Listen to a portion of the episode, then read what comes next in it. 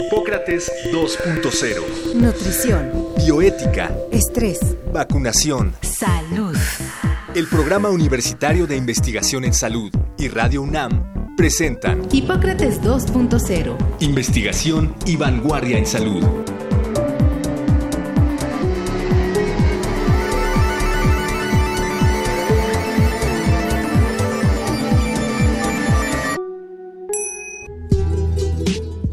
La economía de la salud estudia los procesos de salud y enfermedad desde una perspectiva económica, los costos, la eficacia, el valor y la efectividad de los programas y servicios de la salud pública. Con ayuda de técnicas econométricas, esta disciplina examina los determinantes de una o varias enfermedades en determinada población y plantea el diseño y evaluación de estrategias para atenderlas y prevenirlas.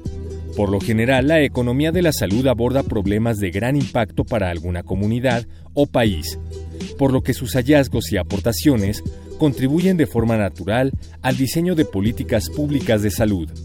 Para platicar sobre este tema, hoy, en Hipócrates 2.0, invitamos a la doctora Arancha Conchero Aragonés, economista de la salud, maestra y doctora en ciencias, investigadora en la Dirección de Economía de la Salud del Centro de Investigación en Evaluación y Encuestas del Instituto Nacional de Salud Pública y presidenta del Colegio de Profesores de Economía de la Salud de ese instituto.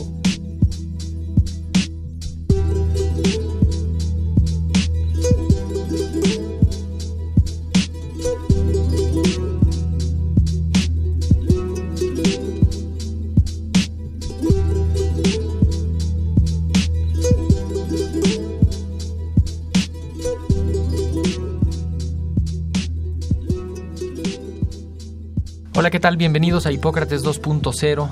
Yo soy Mauricio Rodríguez, qué bueno que nos están acompañando. Lo escuchábamos en la cápsula introductoria. Hoy vamos a platicar sobre economía de la salud. Casi siempre traemos a esta mesa temas específicos de alguna enfermedad, epidemia, de alguna condición de salud. Y esta vez, pues la pusimos más difícil porque vamos a platicar sobre pues algo que impacta la salud casi que a nivel poblacional y que reúne a una serie de especialistas en torno a los costos de la salud, al, dinero destinado a la salud. Como pueden ver, yo no lo puedo explicar así tan fácil, así que invitamos a la doctora Arancha Colchero, que es economista de la salud y que es investigadora del Instituto Nacional de Salud Pública donde entre otras cosas pues tienen una no sé una división especial sobre economía de la salud y generan muchísima información y evidencias para el diseño de las políticas públicas. Arancha vino al programa de impuestos para la salud hace algunas semanas y pues hoy nos va a volver a ayudar a entender esto de la economía de la salud. Bienvenida, muchísimas muchas, gracias. Muchas gracias Mauricio por la invitación. Me da mucho gusto estar aquí y hablar de este tema que la gente conoce poco. Exacto, la gente te, te va a preguntar igual que nosotros, ¿qué es la economía de la salud? Bueno, lo primero que hay que aclarar que es muy importante porque la gente piensa que, le, que, los economistas de la salud nos dedicamos a administración de hospitales. y ahí sí tache. No tenemos no nada que ver con claro, eso. Claro. Y existen maestrías uh -huh. y doctorados de administración sí. de servicios de salud, ¿no? Y entonces es una rama completamente diferente. Esto es una aproximación más a nivel poblacional, uh -huh. ¿no? La economía de la salud finalmente lo que hace es que toma tanto la teoría como las herramientas metodológicas y estadísticas de la economía y la aplica a la salud. Sí. Incluso un economista, sin ser economista de la salud, podría estudiar uh -huh. temas de salud. Pero los economistas de la salud nos especializamos en los temas de salud. Digamos, la economía de la salud entiende que los recursos son limitados y que por lo tanto, para tomar decisiones tienes uh -huh. que fijar prioridades bajo criterios claro. que le, no solo de equidad, no solo de consideración a ciertas poblaciones que son más vulnerables, sino criterios como más económicos, ¿no? Claro. Eso es una buena parte de la economía de la salud, pero no solo es eso. Si quieres les platico como las sí, distintas sí, sí. ramas. Son, son ¿Quién, quién les cuatro, ayuda? cuatro ramas básicas de la economía de la salud. Hay una que es muy bonita, que se llama economía del comportamiento. Los individuos toman sus decisiones de comprar, de lo que sea, para maximizar su utilidad, para ser felices, ¿no? Y lo hacen de manera racional. Tienen toda la información y toman sus decisiones, ¿no? Eh, digo, puede ser que para algunos casos sea... para un coche, probablemente. Para un coche, pero, pero resulta que no, que no somos tan racionales, ¿no? Y que somos seres humanos y entonces ahí los individuos estamos llenos de sesgos, de nuestras preferencias pueden estar sesgadas. ¿Por qué tomamos alcohol? ¿Por qué fumamos? ¿Por qué no nos ponemos condón? ¿Por qué consumimos drogas? Pero la economía del comportamiento entiende que los individuos en ciertas circunstancias puede ser que tomes ciertas decisiones que no necesariamente quieras. Puede ser que tengas información de que no es bueno fumar y no puedes dejar de fumar. Claro. ¿no? y que eso se traduce, pensando un poco en cómo aterriza, se traduce en, en, lo que echas al carrito del, del supermercado cada ocho días. Claro. O sea, Exactamente. Y que de pronto un día dices, oye, llevo 20 años consumiendo este producto. Sí. Y sabes que no es muy bueno y no lo puedes evitar y lo sigues consumiendo. Entonces, ¿qué hace un economista de la salud? Pues analiza eso. Lo que es muy interesante es que los economistas del comportamiento no piensan en solucionar o pensar en intervenciones que lleguen directo al, al, individuo. No come frutas y verduras, no, tomes bebidas azucaradas, haz ejercicio, muévete, ¿no? Eso no sirve, ¿no? No le llega a la gente, ¿no? Entonces, en economía del comportamiento se buscan mensajes indirectos que puedan funcionar como incentivos para que la gente cambie de comportamiento. No sé si has visto estas escaleras en el metro que son un piano. Ah, y entonces son muy atractivas y la gente en lugar de subir por las de, las eléctricas decide subir por el piano porque vas tocando el piano. Eso es un bonito ejemplo. Y ya hizo el ejercicio de subir por la escalera. Ya, le diste un empujoncito para que probara algo distinto. Y quizá a la siguiente, aunque no esté el pianito, ya, ya, ya sintió el beneficio de ir por las escaleras no eléctricas, ¿no? Esa es un poco la, la idea de aceptar que los individuos no son racionales en sus decisiones y cómo puedes ayudarlos moviéndoles hacia con incentivos, mensajes, quién da el mensaje. Y que, por otro lado pienso en, en, todos los mercadólogos que están buscando cómo con esas mismas herramientas influir en que compres el producto que te hace daño. Exactamente lo mismo. Eso se llama pensamiento de diseño, design thinking, que es toda la industria vende sus productos a través de buscar qué es lo que sientes al consumirlos. Y entonces eso ahora lo estamos un poco adoptando en economía de la salud para tratar de entender, o sea, hay una parte cualitativa que hacen los cualitativos, para entender las barreras y los motivadores por los cuales la gente se mueve. Y entonces, en ese sentido, buscar qué los puede hacer sentir bien para cambiar. esta, cosa de la felicidad de consumir cosas que no te hacen bien, pues lo puedes aplicar a salud pública. No, y cuando menos te, puedes, te puede ayudar a diseñar estrategias para saber dónde está la, la no sé, la cadena de consumo y entonces dónde puedes incidir y decir, ok, ya vi que todos pasan por aquí, bueno, pues aquí no se puede anunciar esto. Exacto. Ya vi que todos usan, bueno, esto no se puede vincular o aquí le voy a poner un impuesto extra para que... Es una medida eh, indirecta, no te estás diciendo no lo consumes, sino te subo el precio y indirectamente te invito a cambiar tu comportamiento, porque además es muy interesante que tú pones un impuesto y puede ser recibido como, si le están poniendo un impuesto a este producto, debe ser que no es muy buena idea consumirlo. Hay esta teoría en economía que el impuesto no es solo, la gente no reacciona solo por el precio, sino por el estigma que se crea alrededor del producto. Entonces, en ese sentido también es parte de esto. Que es el, ejemplo del, del tabaco, ¿no? Claro cuando ve uno cómo se le fue poniendo impuesto, impuesto, impuesto en, pues que serán los últimos 20 años a esos productos, justamente se desincentivó, además de otras cosas, pero se desincentivó el uso. Y hasta se estigmatizó, ¿no? Entonces, e, eso es lo interesante de entender intervenciones que cambian comportamiento a través de entender cómo la gente reacciona ante ciertas intervenciones, ¿no? Entonces es una parte muy bonita que puede aplicarse al estudio de VIH y uso de condón y por qué no usan condón y qué puedes hacer para que la gente use condón, etcétera. Se me ocurre, por ejemplo, si le adviertes a la gente que es VIH negativa que si se infecta por una cosa de descuido casi que demostrada, que va a haber copago del medicamento. O sea, que el medicamento no va a ser gratis, porque ahorita el medicamento es gratis para el que lo tenga. Entonces, si yo les digo, ojo, eh, porque ya no va a ser gratuita,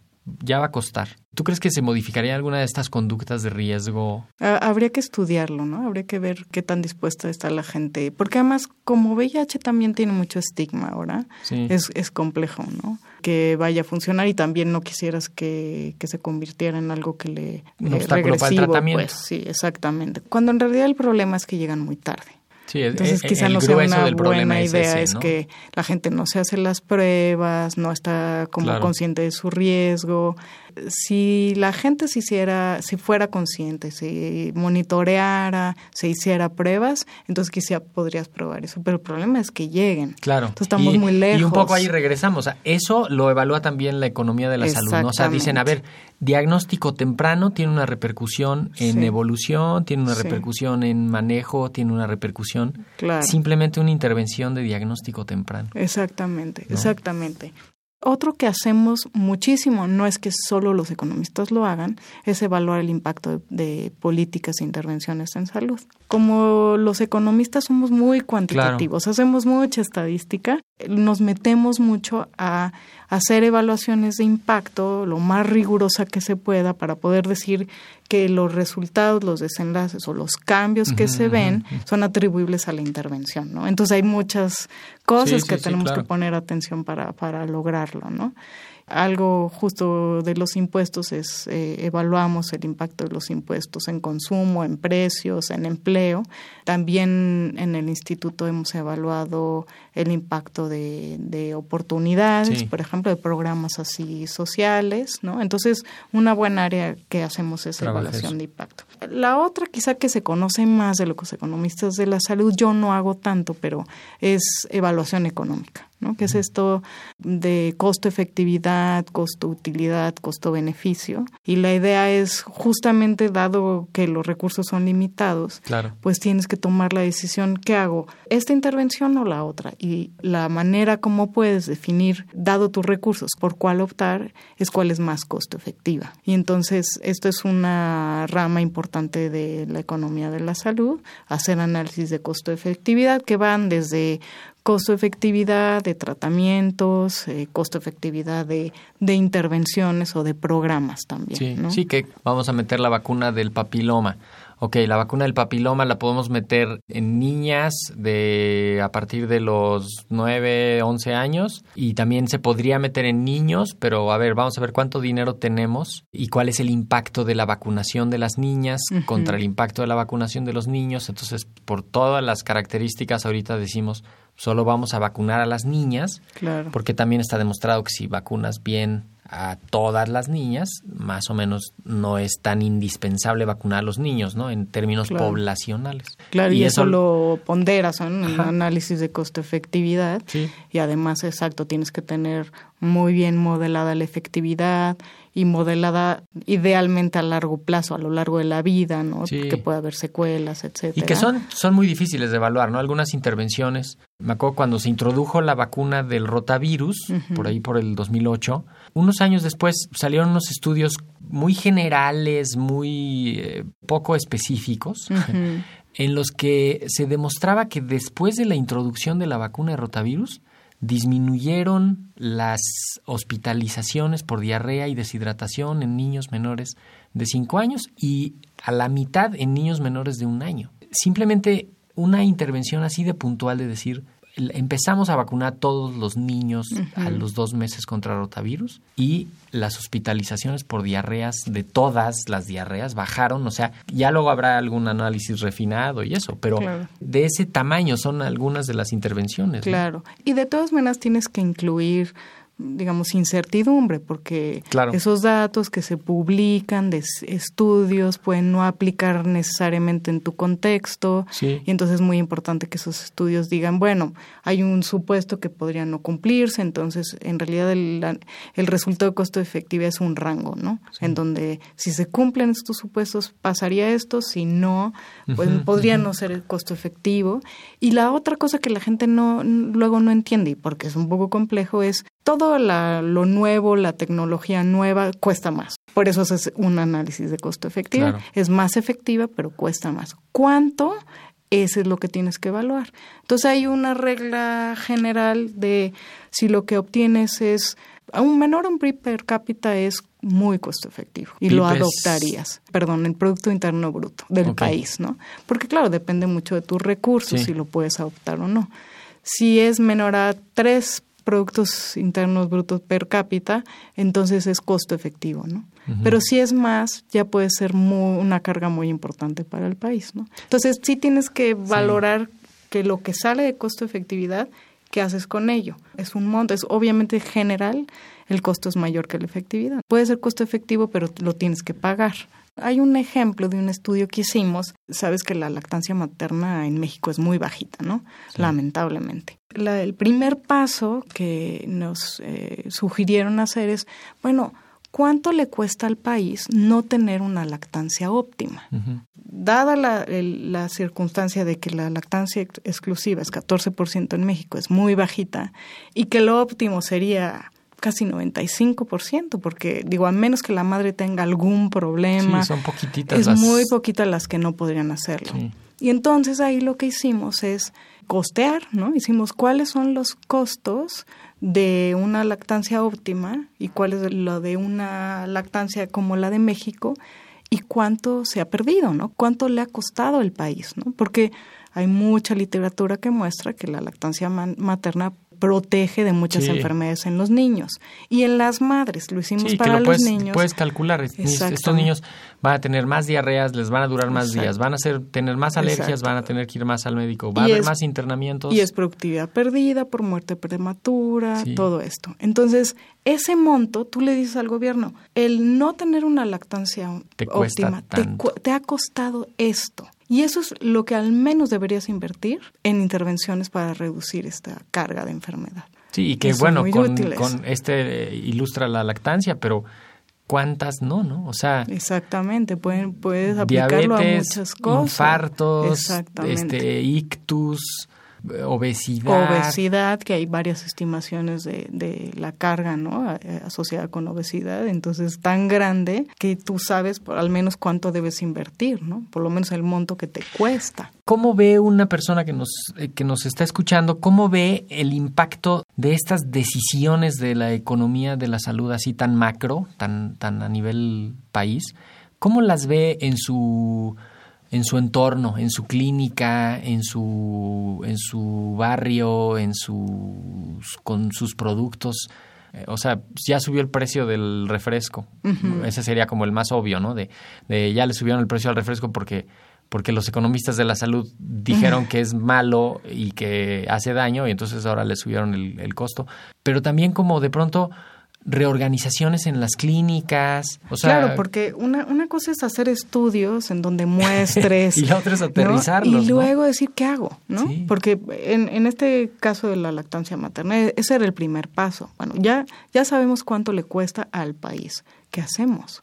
¿Qué intervenciones puedes hacer para aumentar la lactancia materna y para que la gente sepa, ¿no? Sepa que la gente no necesariamente sabe que es un beneficio eh, amamantar a sus niños, ¿no? No lo, no lo saben, hay mucha presión también, ¿no? De la industria, de la fórmula, en que incluso los médicos, los pediatras que no te invitan a que lo hagas y, que es duro, es muy duro, porque al principio no sabes, no es algo que sepas. Y que no hay, y que en los centros de trabajo no hay facilidades. exactamente, deberías de poder, eso es una barrera muy importante. En los estudios he visto que es, es una barrera muy importante las mujeres que trabajan porque no pueden sacarse leche. Entonces deberían de tener un lactario, ¿no? En los, en, en, los empleadores deberían de tener, eh, invertir en eso. Claro, y que así es como aterriza, ¿no? Así es como le aterriza a alguien. Un aterrizaje. que de pronto en tu centro de trabajo Exacto. pusieron un lactario. Oye, ¿por qué pusieron un lactario? Pues porque, los del Instituto de Salud Pública dicen,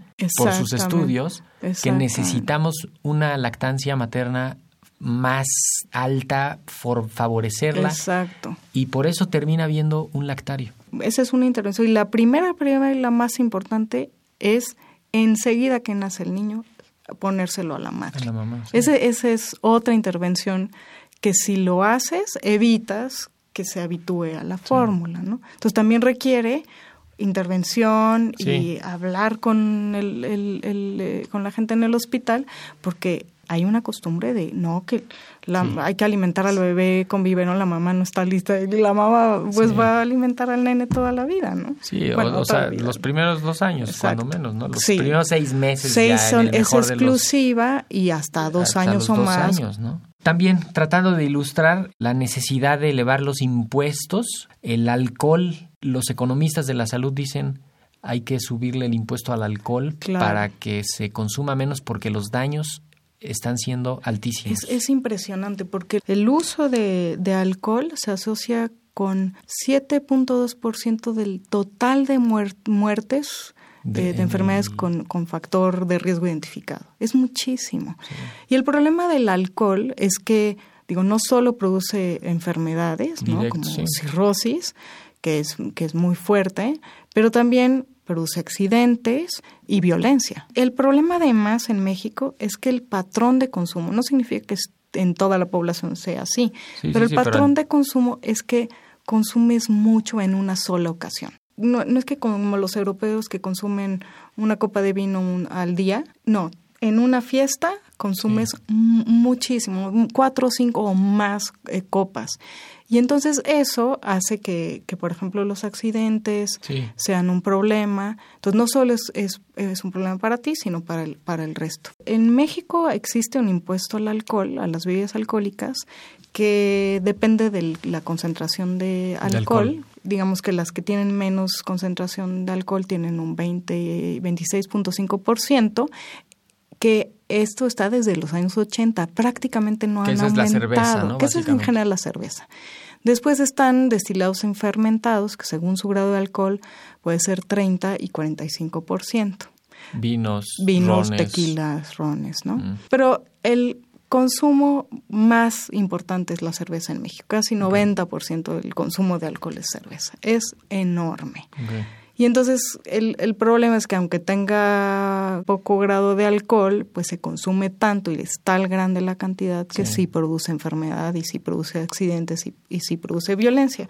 Y, entonces, dicho sea de paso, tiene una cantidad de azúcar notable y ah, entonces además, es alcohol y, todas las enfermedades asociadas con, con el le exceso. le caen los dos, dos jinetes de, la, de este apocalipsis. Exactamente, exactamente. Entonces, e, el instituto ha trabajado justamente en pensar en un aumento al impuesto, ¿no? Y está documentado que la gente respondería. Hay estudios sobre la elasticidad de precios. O ¿hace cuánto no se le mueve el impuesto al alcohol? Pues muy poquito. empezó en los 80, se movió un poquito, pero casi nada, ¿no? No se ha movido. Más que la inflación, ¿no? Le van subiendo Como es un impuesto ad valorem que se pone como proporción del precio, automáticamente se ajusta a la inflación pero nada más, ¿no? Em, entonces el impuesto al alcohol sería sería una intervención muy importante, además de restringir su disponibilidad. Sí, están todas las tienditas de la esquina horas, ¿no? Están 24 horas, este, todo.